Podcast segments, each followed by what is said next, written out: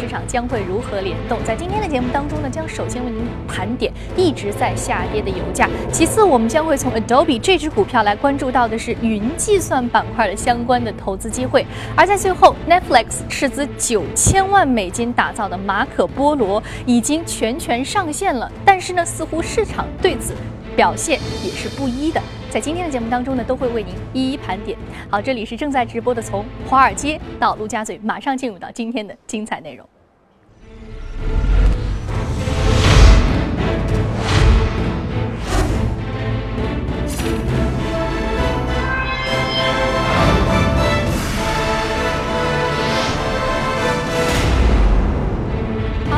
还是来说说油价。由于市场预期明年全球原油需求增长放缓，国际油价上周五收盘继续大跌。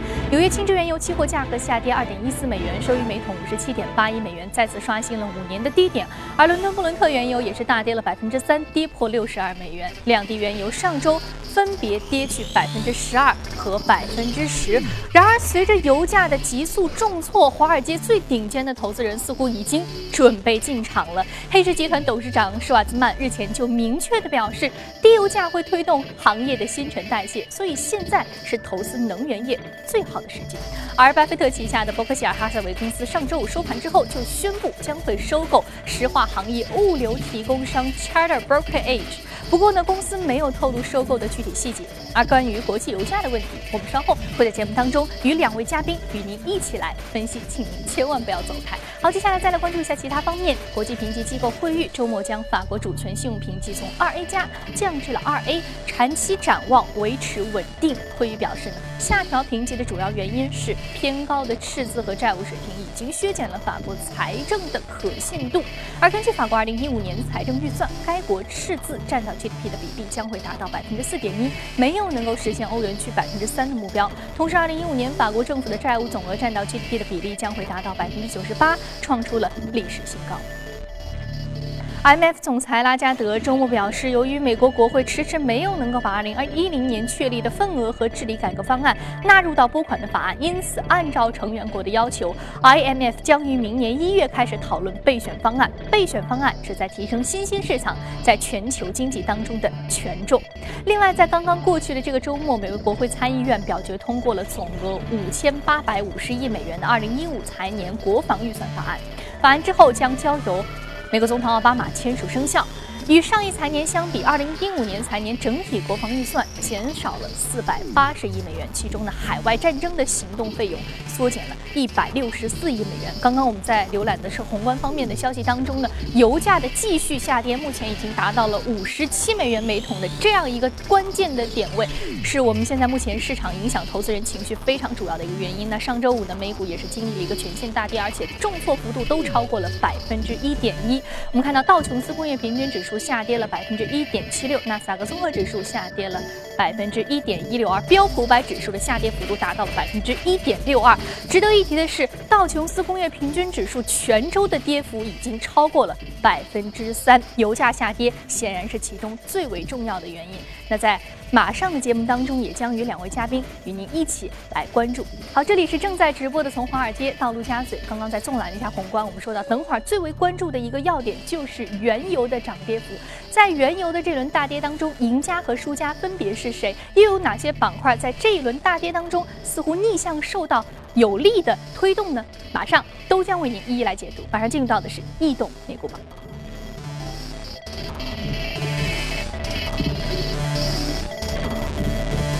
现场的两位嘉宾，一位是来自于盛宝金融的分析师罗康杰先生，罗先生早上好。早上好。同时，我们将和数据观察员朱勇一起来聊一聊关于 A 股数据面的话题。你好，朱勇。早上好，宇飞。好，非常欢迎两位嘉宾来到我们的演播室啊。我们首先来聊这个油价的问题。我们知道油价在近半个月以来一直都是跌跌不休的，而上周油价的跌幅全周又是超过了百分之十二，这样一个重挫的格局，目前已经是五十七美元每桶了。那如果说到油价下跌，我们可以说是这个 APEC 欧佩克始终是不肯调降这个原油呃的这个产出。他认为在接下来一段时间，美国依然是要依赖中东的原油的输出。同时呢，如果说这个时候减少了这个供应，那似乎在过一段时间以后，一旦油价开始回回暖的时候，会出现一轮跳涨。他们的担忧是这个。那如果说我们现在这样继续跌下去的话，似乎对我们心情的压力也是比较大的。两位怎么看？周五美股大跌，是不是就是原油大跌导致的？对的，其实我们看到上周不仅仅是美股啊，包括欧洲股市、包括日本股市都出现了一个比较大的回落，而在这个。回落的一个背后的一个很重要的因素呢，诱因呢就是原油价格的暴跌。因为之前大家对这个原油比较关注它的一个供应面，比如说美国的页岩气的繁荣，还有这个欧佩克拒绝减产所带来的一个供应方面的一个压力。那么现在越来越多的大家开始去关注需求面方面的一个疲软，比如说欧佩克，还有国际能源国际呃能源组织，还有这个美国能源署，那么他们对二零一五年的一个原油预期啊都是非常疲软的，而这种。呃，疲软所反映出一个现象呢，就是全球经济前景的一个不佳，包括中国公布的经济数据也不太好，所以交织在一起的话，导致了一个全球的一个。范围内的一个避险情绪的一个升温，导致股市。所以你刚刚说这一轮油价下跌，很显然是供大于求这个最基本的经济学常识所导致的。我们说的供大于求，供一方面是因为这个产出它并没有减少，另外一方面需求端的下跌是因为啊对于全球的这个经济前景的不确定性，所以对于这个供应的需求减少。而且你刚刚提到一个避险情绪，我们知道避险情绪它会在一个什么样的一个时间段当中去逐渐的延续呢？您觉得还要经历多久？啊，目前看来这种避险情绪目前还是比较浓厚的。你就拿这个呃市场表现来说吧，上周五的话，道指它是一个光头光脚的一根大阴线，显示这个下行动能还是比较强的。而且同时我们也看到其他市场上，比如说黄金价格，还有美国国债、日本国债的价格的这种上涨，也可以反映出这种避险情绪啊，它是在整个金融市场当中蔓延的，可能要一下子停下来还比较难。嗯，你刚刚说到，嗯，罗华军说到了这个页岩油啊，我们知道这次的油价大跌对。百分之八十的美国的页岩油的企业影响是比较大，因为是呃这个油价跌到了他们的成本线的以下啊。我们知道美国以前是能源的消费国，大部分的原油比较依赖原油进口的，现在都是不仅能够自己，而且要出口。所以我想，欧佩克下降这个油价也是有这方面的原因啊，尤其是沙特，是这样吗？罗老啊，因为现在这个阴谋论啊，已经盛行了很长时间了。对，这个阴谋论是。虽然就说从成本方面来讲的话啊，就是很多机构给出的数据不一样，嗯但是有一个很明确的一点呢，就是说沙特为首的中东国家，它的成本是最低的。嗯嗯。那么像加拿大，还有这个巴西啊，包括美国的页岩油，它的成本呢，还有这个啊北欧的油田成本是比较高的。嗯。那么所以从这个角度来讲的话，沙特或者欧佩克拒绝减产，肯定对其他竞争对手造成打击。嗯。那么俄罗斯的话，相比之下还是居于一个中段的一个成本水平，但是换一个角度，从这个国家对这个原油的依赖程度来看的话，最受伤的无疑就是这个委内瑞拉啊、伊朗还有俄罗斯这样美国的一个。啊，老对头，所以是到底说沙特是针对美国，还是说沙特美国一起针对其他国家？所以这也是市场上现在讨论。目前说是这个赢家和输家在这一轮原油博弈当中，我们现在还很难分段啊。但是刚刚说到这个沙特，沙特其实它目前的一个油的储备是比较充足的，所以它能够应对这一轮下跌。所以刚刚所说的这个阴谋论，似乎我们也是甚嚣尘上，我们比较能够理解这个原因是来自于何方。其实赢家和输家，其实我们现在如果从一个标准来说，就是对这个原油的依赖程度，以油。原油的产出国无疑这个价格受损。那如果说这个依赖国呢，似乎啊，我如果我们从惯常的逻辑来理解，应该是比较受益的。周勇这方面的问题，我就特别想请教你，就是我们国家其实对于这个原油的进口是非常的依赖的，尤其我们知道航空、交运这些板块啊，我们说这个油价一旦下跌，很明显这些板块将会受益。那你的观点是什么？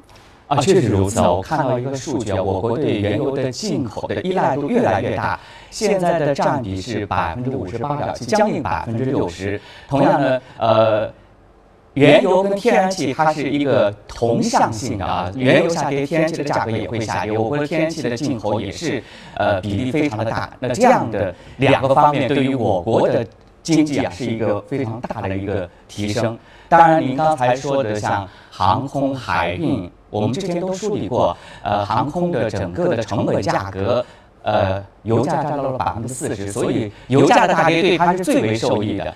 还有呃，像化工的原料，包括汽车等等都是受益的。不过我们这里要提出一点啊。呃，在上周的行情当中，我们发现航空股已经不受这个油价大跌这样的利好的刺激，已经出现了资金大幅度的流出，而且呢，股价也开始下跌。也就是说，油价大跌太频繁了，对它的刺激的已经是麻木了。所以呢，这个也是我们投资者要。引起注意的。嗯，我们说到就是说，其实油价下跌，它的这一轮利好的刺激可能也是有限的。嗯。但是现在呢，有很多的分析机构就提出了，油价其实目前还没有见底。因此，我们看到包括像，呃，像巴菲特、像这个黑石的施瓦兹曼，也包括凯雷的这个 leader，他们都表示，目前是进军原油能源市场一个非常好的机会。看来这一轮油价下跌的赢家和输家，目前呢。正在逐渐变得更加的清晰。好，刚刚我们在原油这一轮下跌的趋势当中呢，聊了很多。那接下来我们再来关注到啊，上周五美股在这一轮暴跌当中，还有哪些板块依然是逆势上涨的？我们进入到的是移动美股榜的行业板块，我们从榜单来了解一下。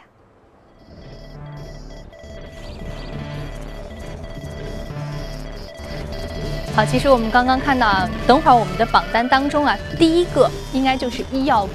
我们说这医药股在 A 股的这一轮大牛市当中，它目前还没有让我们觉得已经很出挑的一个表现。但是在美股当中，上周五是比较好的一个涨幅。不仅是行业涨幅榜的第一位，我们看到个股其实前几位都是生物医药类的个股。我们上周的节目当中也说过，为什么医药股在美国这样的震荡市当中，它有那么强的一个走势呢？对。呃，可以说呃，从盘面上来看的话，这一波呃美股方面的一个下跌的话，领跌的是能源和原材料。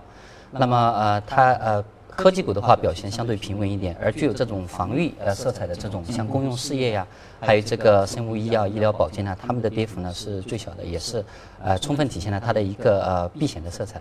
而且还有一个板块大家比较关心的就是国内走的也是比较低调的，就是零售方面。嗯。那么因为这个油价下跌，它是呃。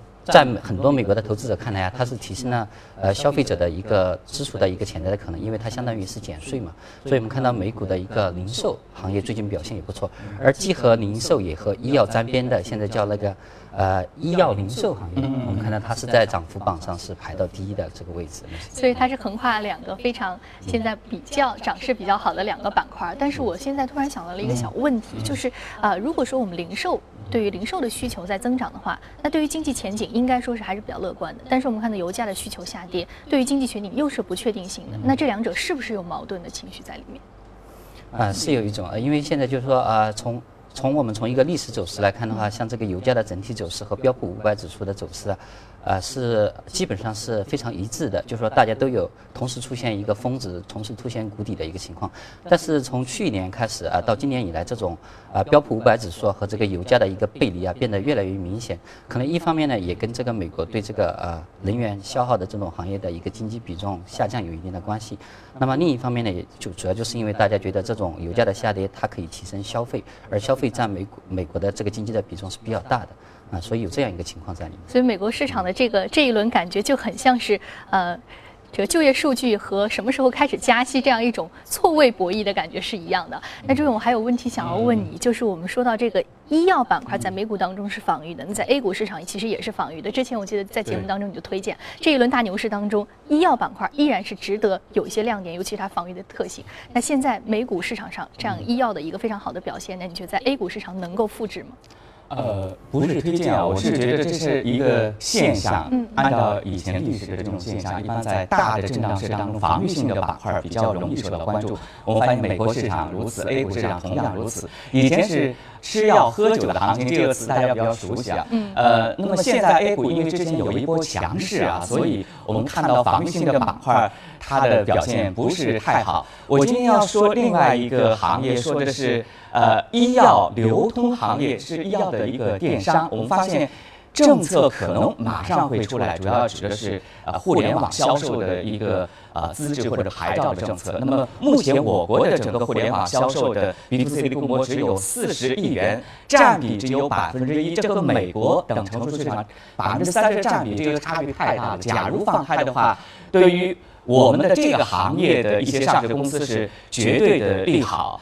呃，我们测算了一下，假如整个市场流通上万亿的药品销售的话，网上药店将有染指三千亿元左右的处方药的市场。也就是说，目前百分之一，按照这个测算的话，将近三分之一，那么空间非常的大。我们来看一下哪些个股涉及到这个概念：宜鼎药业、亚宝药业、九州通啊，以及像其他的一些个股啊啊，还有比较多啊，都是涉及到或者正在加速这个行业的。布局，嗯其实我们看到，呃，比如在我国的香港，呃，包括呃其他的一些国家，买药十分方便，大超市里随处可以见到。但是在我们国家超市里很难随意的可以买到一些药。假如这个放开的话，这个市场，呃，前景是无限啊。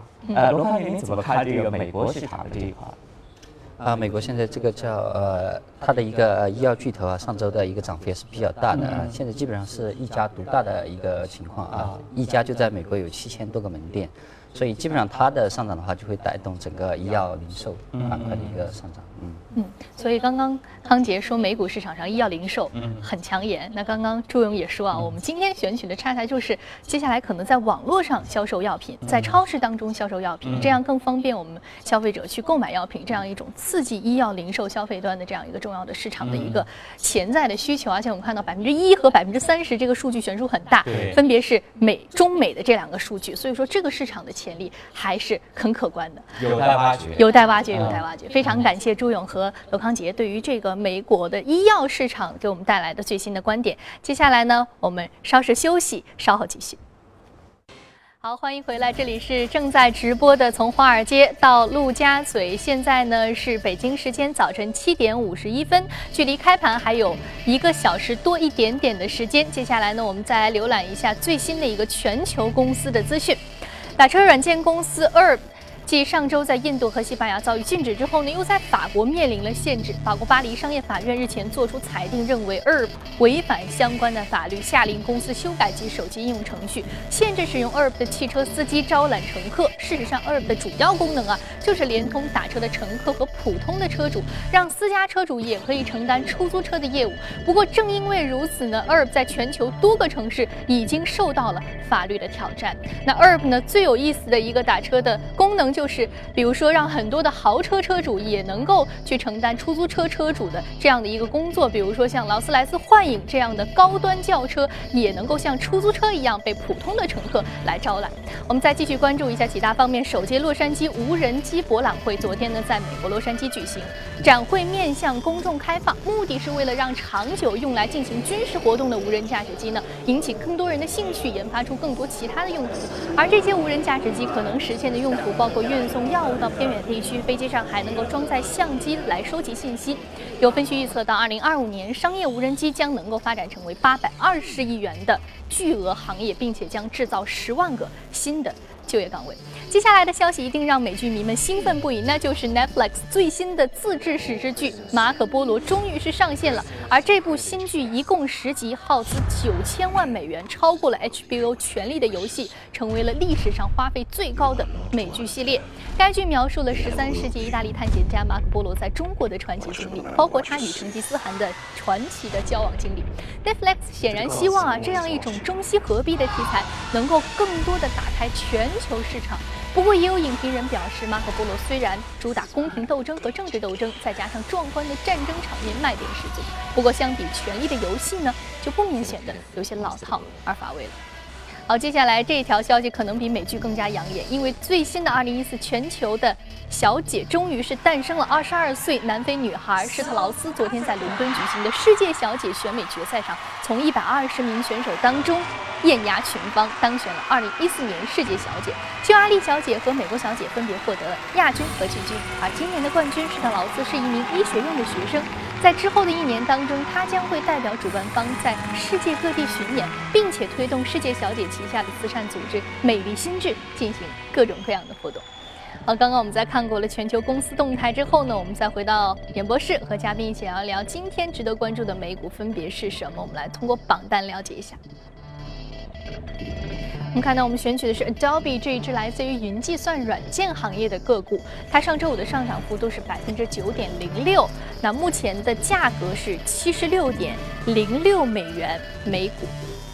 我们看到，在全线大跌的一个重挫格局当中啊，Dobby 这只云计算个股依然是表现抢眼。我们就说啊，这个科技板块和医药板块，医药板块刚刚我们说过了，这两个板块在这一轮大跌当中有一定的防御性的功能啊。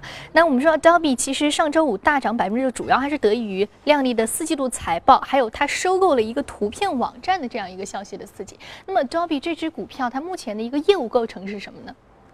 嗯，好的。Adobe 它目前的话，它主要是有三个业务门类，第一个是数字营销，那么第二个就是它的一个数字媒体啊，我们也，主要就是它的一个创意云产品。那么第三一个呢，就是它的传统的一个印刷和一个出版的部门，而其中最大的亮点呢，还是它的一个数字营销，还有它的一个创意云服务。那么从最新的财报也可以看出，它的这个云战略啊，目前是取得了一个很大的成功。那么第四财季的话，它的一个新增的一个这个云创意服务的一个订阅用户增加了六十四万多，而总的一个订阅用户呢，增长到了接近三百五十万户，而且其他机构呢，对它这个用户增长的这个势头啊，非常的看好。那么基于这种啊。继续看好的这样一个势头，也是纷纷上调了对它的一个目标价格，而且不仅仅是这个 Adobe，包括其他的，比如说甲骨文啊、微软，我们之前也聊到过啊，他们都是在这个云计算啊面对这样的一个挑战呢，都是在逼自己做一些转型啊方面的一些举动啊，把云战略作为自己的一个战略的一个重点。而且 Adobe 呢，它还有一个消息，就是它要收购这个呃图片网站叫 Fotolia，那么它收购这个网站呢？其主要目的还是为了它的这样的一个云创意的一个用户啊，去直接提供图片和视频方面的一个素材，而且它之前呢也收购了一个创意社区，这样的话它就可以为这个呃自己的一个用户啊，既提供设计方面的工具，也提供一个交流的一个社区平台，同时呢还给你提供强大的一个素材库，这样的话加强一个用户的粘性，市场对它的这样的一个。一个布局，一个做法也是非常的看好。嗯，那刚刚说到你提到有一个另外一个云计算的巨头，就是甲骨文公司。但甲骨文公司很快就要公布它的财报了。那你预计这轮财报，如果说是在这个云计算业务的助推之下，它会有一个比较好的表现吗？呃，下周三甲骨文要公布财报，其中这个云计算也是它一个亮点。但是从目前的一些呃很多渠道的一个预测看来的话，它目前面临的挑战还是比较大的，估计不会太亮丽。嗯，我们说到云计算啊，其实如果看国内啊，包括在克拉玛依有云计算的园区，那包括在上海有很多的公司从事云计算服务的工作。那这种在你了解云计算国内市场目前的一个表现是什么样的？其实之前我们的节目当中也梳理过，很多的互联网大佬都在布局云计算，包括阿里巴巴。啊，腾讯、百度等等，我们之前说的这个阿里云啊、腾讯云等等等等啊，我们来看一下数据面的情况。这是一张全球公有云今年的整个市场规模的预测。呃，二零一四年全球的市场规模七百二十亿美元，预计到二零年达到一千九百一十亿美元，这个增幅在百分之十八。虽然只有百分之十八，这是一般技术市场的两到三倍，指的是计算机行业，这个增速是比较大的。但是与此同时，我们发现中国的份额仅为百分之三，大部分是美国市场占有百分之六十，所以对于整个云计算市场的产业链是比较大的一个利好。我们来看一下具体的一些呃产业链，软硬件。系统集成商，另外呢还有像其他的两个产业链当中的个股，都是从中受益的。嗯，刚刚周勇给我们梳理一下，如果说纵向比较的来说，在国内市场它的增速是非常快的，相比其他的计算机行业。但是横向来看的话，和欧洲和美国相比，我们国家的云计算的市场占有率还是比较小的，距离不小。距离不小，还有很大的一个区别，差别可能他们百分之六十，我们只有百分之三。所以我们看到这个其实差距还是不小。对，就是其实呃目前的一个百分之三的一个市场份额，接下来可能还有百分之。九十七的这样的一个市场份额可能要去挖掘，所以说这样的一个潜力还是比较大的。对，嗯，我们刚刚梳理一下云计算行业的一些最新的一个情况。其实呢，今天对于云计算行业的一个梳理呢，并不是非常的详尽。那在之前的节目当中，我们是一直来聊过云计算，而且曾经当过一个重点的行业向大家来分析过。那在之后的节目当中呢，这个板块我们也依将会依旧会给予很高的一个关注。好，这里是正在直播的从华尔街到陆家嘴。那在今天的节节目当中呢，非常感谢两位嘉宾带来的一个精彩的解读。